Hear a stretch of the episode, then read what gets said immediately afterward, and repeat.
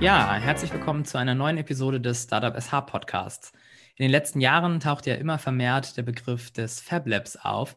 Und heute wollen wir mal uns mal anschauen, was eigentlich ein Fab Lab ist und was dort so geboten wird.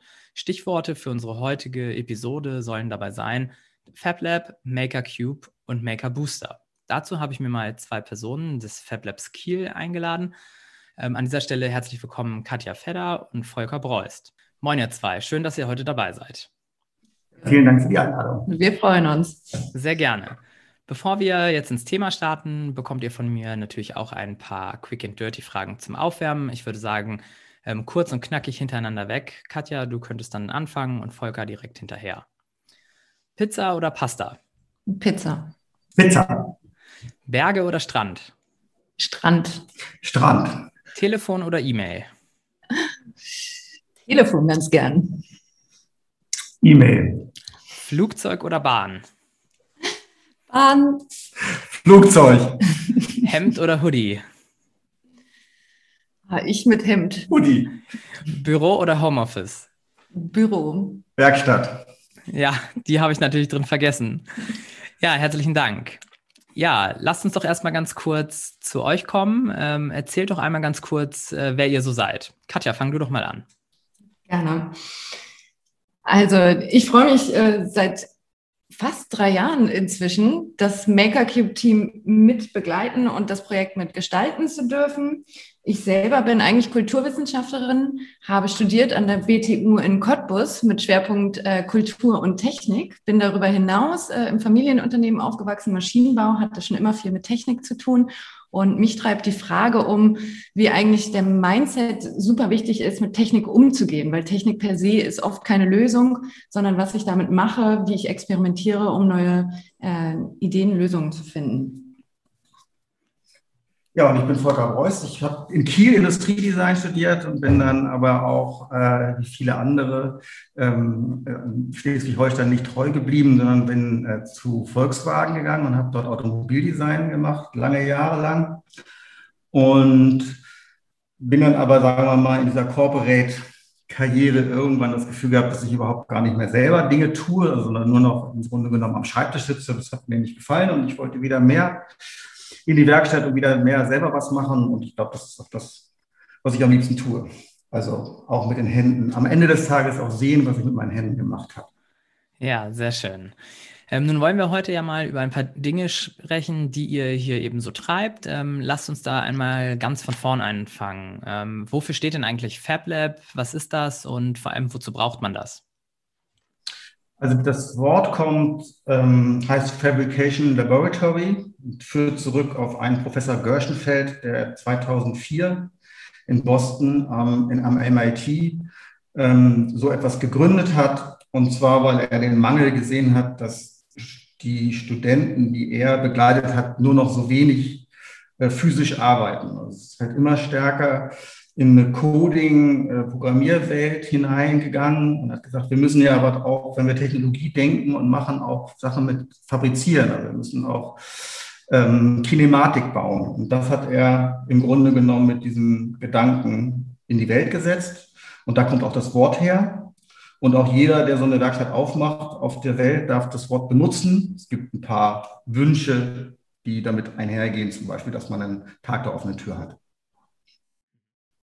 Und das heißt, ähm, ja, Stichwort Werkstatt, also dort stehen quasi frei zugängliche Maschinen, ähm, die man sonst nicht so, oder die der Otto Normalo sonst nicht so nutzen kann. Um was für Maschinen handelt es sich da? Und das wird ja wohl mehr als ein Hammer und eine Säge sein. Genau, also es geht im FabLab viel um digitale Fabrikation. Hier stehen jede Menge 3D-Drucker, Lasercutter, CNC-Fräsen. Ähm, der Lasercutter ist ein Klassiker in den Fab Labs. Das ist eine sehr einfach zugängliche Maschine, mit der viele Leute schnell ins Arbeiten kommen. Ähm, 3D-Drucker sind wir hier besonders in Kiel gut ausgerüstet mit einer ganz großen Auswahl an verschiedenen 3D-Druckverfahren. Hier kann man noch äh, im Detail sehr differenzieren.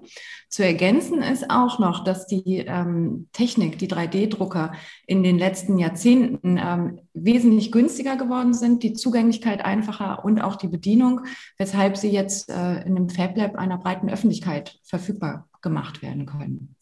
Mhm. Und wenn ich jetzt bei euch ähm, so etwas nutzen möchte, ähm, was kostet mich das? Also wir sind äh, angegliedert oder Teil des Open Campus Verein. Das ist ein gemeinnütziger Bildungsverein und damit für uns ganz klar die Zielsetzung, die Nutzung der Maschinen so günstig und niedrigschwellig wie möglich zu machen. Das heißt, wir berechnen Material- und Maschinennutzungsdauer. Das ist je nach Gerät ähm, äh, immer unterschiedlich zu berechnen. Okay, also aber sehr, sehr erschwinglich. Genau. Ähm, und wer kann, wer kann jetzt alles zu euch kommen? Ähm, wenn ihr jetzt, ihr sitzt ja im Wissenschaftszentrum nahe der Uni, mein erster Gedanke war, es dürfen nur Uni-Mitarbeiter oder Uni-Studierende eben zu euch kommen. Wer, da, wer kann das alles? Wie Volker schon ausführte, Tag der offenen Tür. Das äh, Fab Lab ist ein offener Ort für jeden unter keinen Umständen begrenzt nur auf Studierende. Wir freuen uns über alle Menschen, die Lust haben, was zu machen, was auszuprobieren. Die sind herzlich willkommen, hier vorbeizukommen. Also wir haben jeden Donnerstag von 10 bis 18 Uhr offen, kann jeder kommen. Natürlich hatten wir jetzt Einschränkungen, ähm, aber nun glaube ich, dass das bald wieder Normalität sein wird. Okay, ja, sehr cool.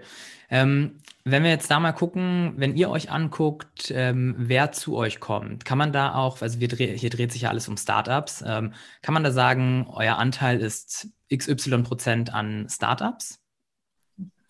Also ich würde schon sagen, dass die Hälfte derjenigen, die hier äh, äh, Dinge tun, aus dem Startup-Umfeld kommen oder in Richtung Startup denken. Und wenn ich jetzt beispielsweise eine Produktidee habe und zu euch komme, ähm, wie läuft das dann ab? Ich stelle mich ja nicht sofort an die Fräse und lege los. Ähm, ich beispielsweise habe sehr wenig Erfahrung mit äh, den genannten Maschinen. Ähm, wie läuft das? Also die Idee ist schon mal das Wichtigste und alle hier unterhalten sich gerne über Ideen und so ist eigentlich das Gespräch ähm, der erste Start. Und dann gucken wir mal, was für eine Produktidee du hast, mit was für Maschinen man das umsetzen könnte. Und das Fab Lab bietet auch regelmäßig Kurse an, wo wir Einführungskurse 3D-Druck, Lasercutting geben. Den kann man sich anschließen und ja, je nachdem, wie deine Idee geartet ist, kann man da äh, das dann entsprechend weitertreiben. Was mich jetzt, ja. Ich würde da gerne noch eine Sache zu sagen, was natürlich dann grundsätzlich, wir reden ja hier über digitale Fertigungsmethoden. Dafür brauche ich halt auch immer mal ein digitales Modell. Also solange ich kein CAD-Modell habe von dem, was ich bauen möchte, kann ich natürlich im Grunde genommen keinen 3D-Drucker an.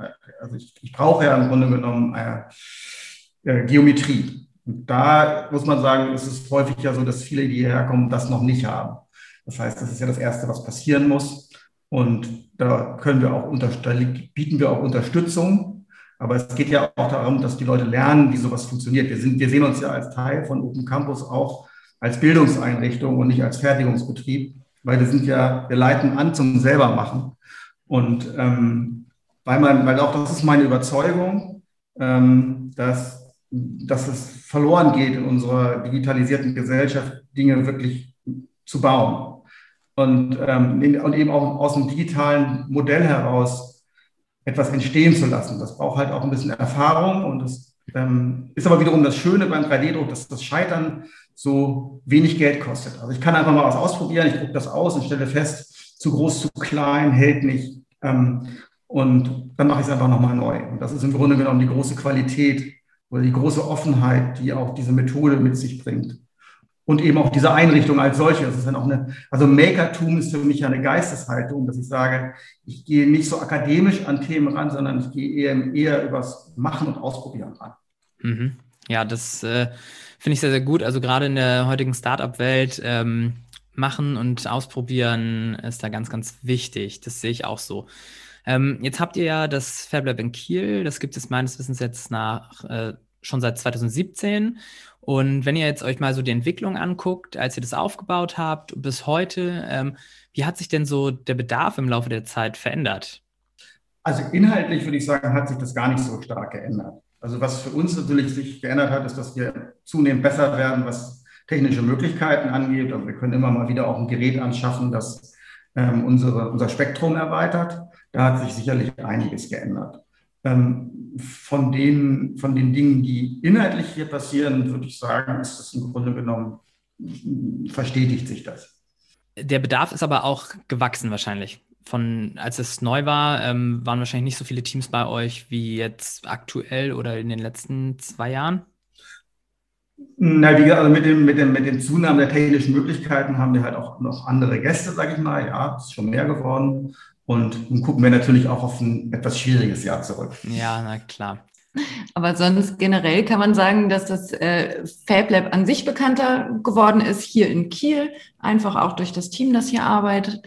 Und ich glaube auch durch die zunehmende mh, mm, Bewusstsein für die Start-up-Szene, dass hier auch der äh, Bedarf mitgewachsen ist. Und Volker wollte nochmal auf äh, so die, die, Idee der Shared Economy mit eingehen. Das fand ich noch äh, ganz wichtig zu ergänzen. Ja, ja, genau. Bei all dem, sagen wir mal, also der, ich glaube, dass wie es auch entstanden ist, geht es auch viel darum, dass mich persönlich, also ich komme ja aus einer super materialintensiven Branche. Also ein Automobil sehe ich immer aus, im Grunde genommen, es ist einfach viel zu viel, um eine Person zu bewegen.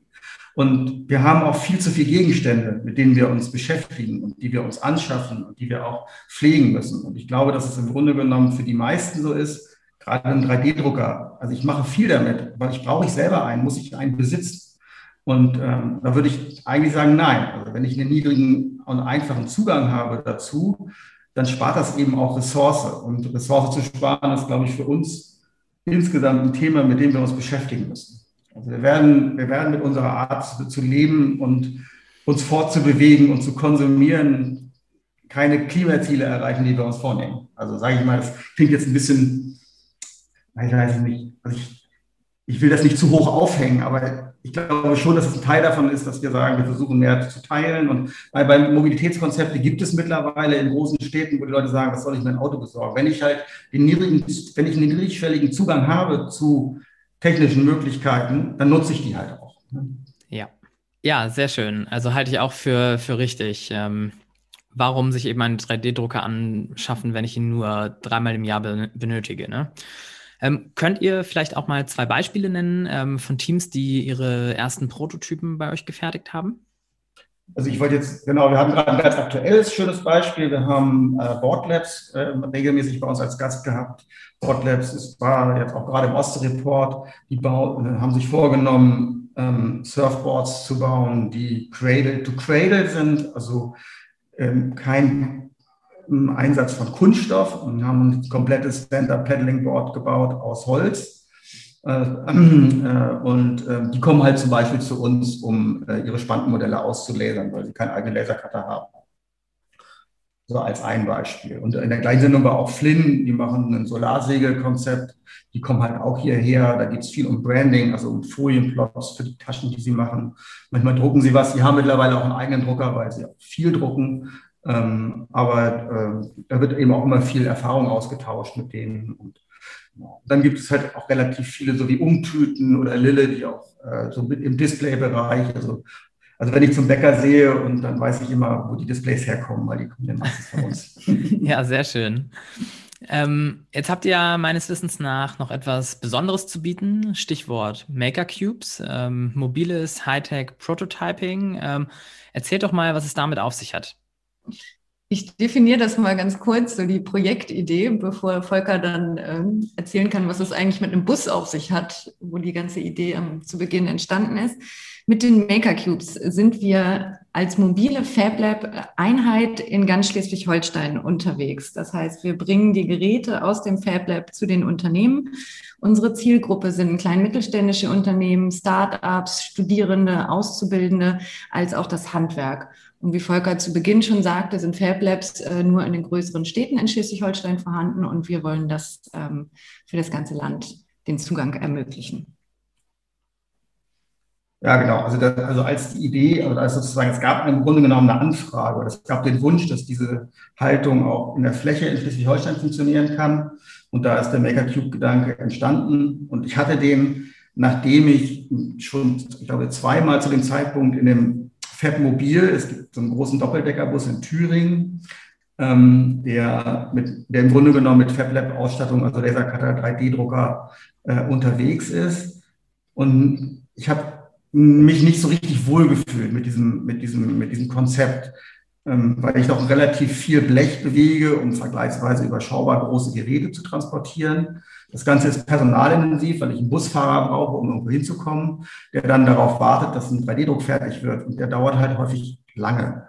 Und ähm, ich war eigentlich der Meinung, dass man mit dem gleichen Budget und viel kleineren Einheiten, nämlich dem Maker Cube, ähm, die gleiche Haltung und die gleichen Möglichkeiten schaffen kann, aber an vielen Stellen gleichzeitig, indem ich eben, also es gibt jetzt fünf Cubes, ähm, die ich dann auch mal irgendwo stehen lassen kann und, ähm, und dann eben auch eine Einrichtung oder einem KMU ähm, sagen kann, du hast jetzt mal eine Woche Zeit, dich damit auszuprobieren. Und der muss halt abends nicht der Busfahrer wieder nach Hause fahren mit. Mhm. Und wie genau kommen die dann zum Einsatz? Also der erste Punkt ist immer das Gespräch. Wir machen natürlich aktiv Werbung, nutzen unsere Netzwerke, um KMU-Startups auf uns aufmerksam zu machen. Ähm, genau, der erste Punkt ein Gespräch, wo wir dann eigentlich erstmal ausloten, was ist eigentlich die Idee, was ist der Stand der Produktion, wo finden sich vielleicht Potenziale, ähm, Fertigung anders zu denken oder die neuen digitalen Produktionsmöglichkeiten einzusetzen. Und dann ähm, kommen wir mit den Cubes in das Unternehmen, ähm, stellen die Geräte zur Verfügung. Auch da machen wir vorab eine Auswahl, welche Geräte hier Sinn machen, begleiten das mit kurzen Workshops äh, und eine Anleitung zum selber machen. Das ist eigentlich der wichtige, der wichtige Teil. Okay, ähm, jetzt kommen wir nochmal zu einem anderen Thema, was sich daran eigentlich anschließt, ähm, nämlich euer Maker Booster Programm. Ähm, ihr habt das, dieses Programm jetzt seit, ich meine, Februar am Start und ähm, was passiert da genau?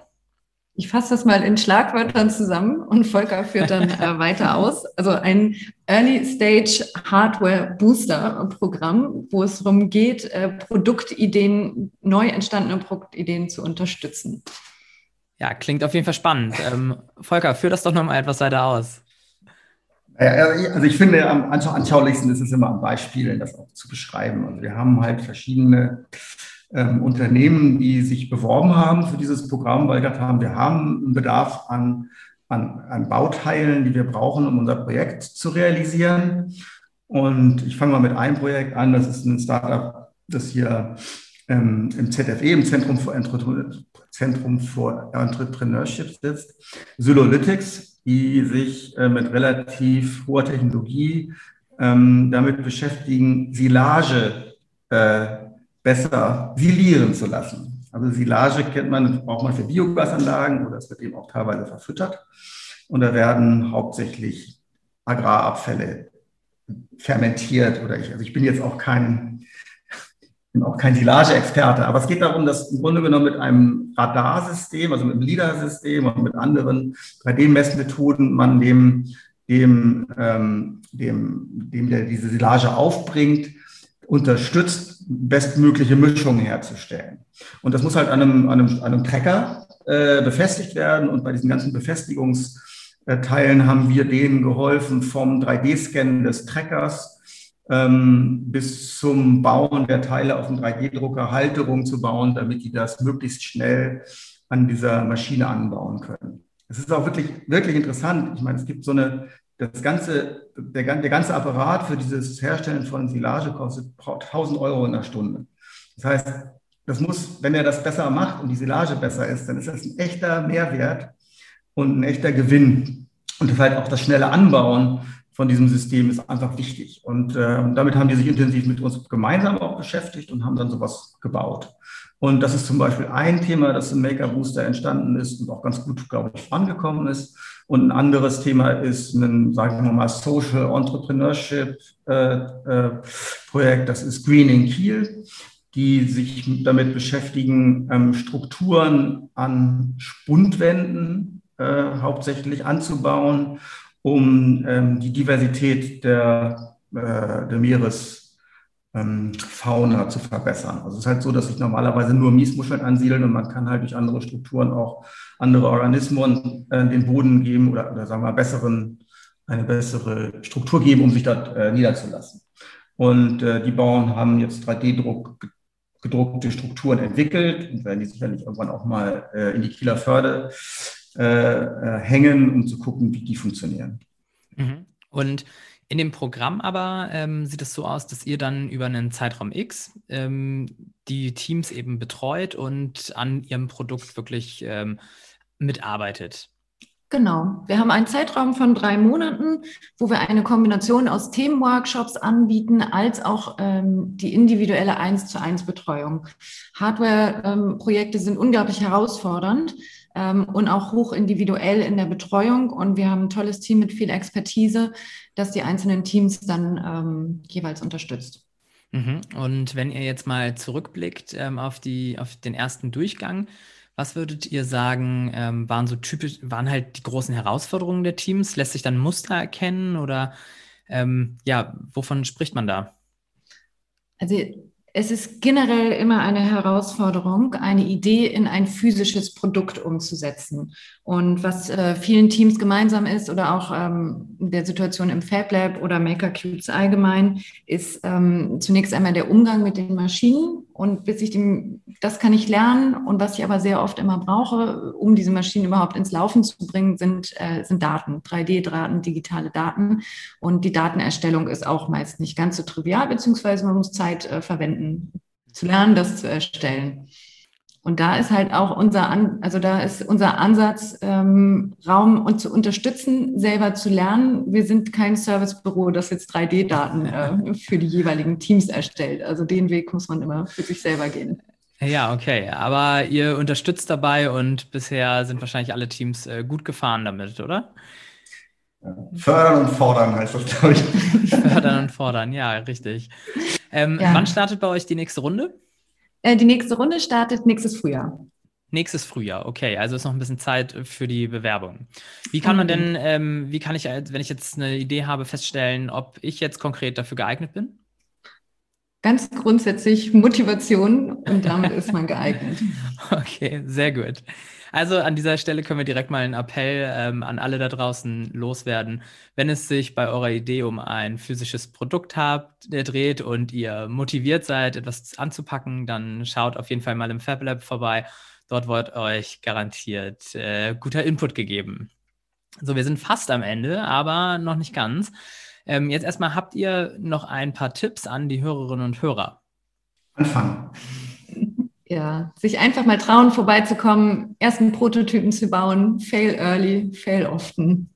Ja, das ist doch äh, ein ganz guter Hinweis. Fail early, fail often. Ähm, das sollte man tun. So, was steht bei euch als nächstes noch so an? Ich habe da gehört, ihr plant noch was? Ja, wir sind äh, gerade in den letzten Zügen, unsere Konferenz zu planen. Die Maker Cube Konferenz findet statt am 24. 25. Juni auf dem MFG5 Gelände. In Kürze wird äh, in der Stadt plakatiert werden und man kann sich für die äh, Konferenz anmelden. Ähm, wir zeigen auf der Konferenz äh, Best Practice Beispiele aus den letzten zwei Jahren MakerCube. Äh, verschiedene Startups äh, werden ihre Sachen präsentieren. Wir haben interessante Speaker und Workshops geplant. Ähm, und hier können wir auch nochmal einen Bogen schlagen zu dem Maker Booster Programm. Die Teilnehmer vom Maker Booster Programm werden am zweiten Abend der Konferenz ihre Produkte vorstellen in einem kurzen, in einer kurzen Pitch Session. Ja, sehr schön das klingt auf jeden Fall spannend. Also da bin ich auch gerne dabei. Ähm, ja, damit äh, sind wir auch schon durch mit unseren Inhalten und kommen auch schon zum Ende der Episode. Euch beiden vielen Dank für eure Zeit und die ganzen Erklärungen. Felix, dir herzlichen Dank. Ja, gerne. Sehr gerne. Ähm, ja, liebe Hörerinnen und Hörer, ich hoffe, ähm, euch haben die Infos zum FabLab hier jetzt ein bisschen auf neue Ideen gebracht. Ähm, vielleicht wollt ihr jetzt auch mal dort reinschnuppern. Ich denke, dass eben besonders in der frühen Phase, wenn es darum geht, euer Produkt zu konkretisieren und ähm, einen Prototypen zu erstellen, es besonders wichtig ist, wenn man mal eben mit Profis darüber spricht. Ähm, zudem hier nochmal der Hinweis, was auch Volker vorhin schon gesagt hat, es gibt nicht nur in Kiel ein Fab Lab, sondern eben auch in vielen anderen Städten, darunter natürlich Lübeck und Flensburg und mit den Maker Cubes sogar mobil. Ähm, vielen Dank, dass ihr reingehört habt. Ich freue mich, wenn ihr auch das nächste Mal wieder dabei seid. Bis dahin, macht's gut.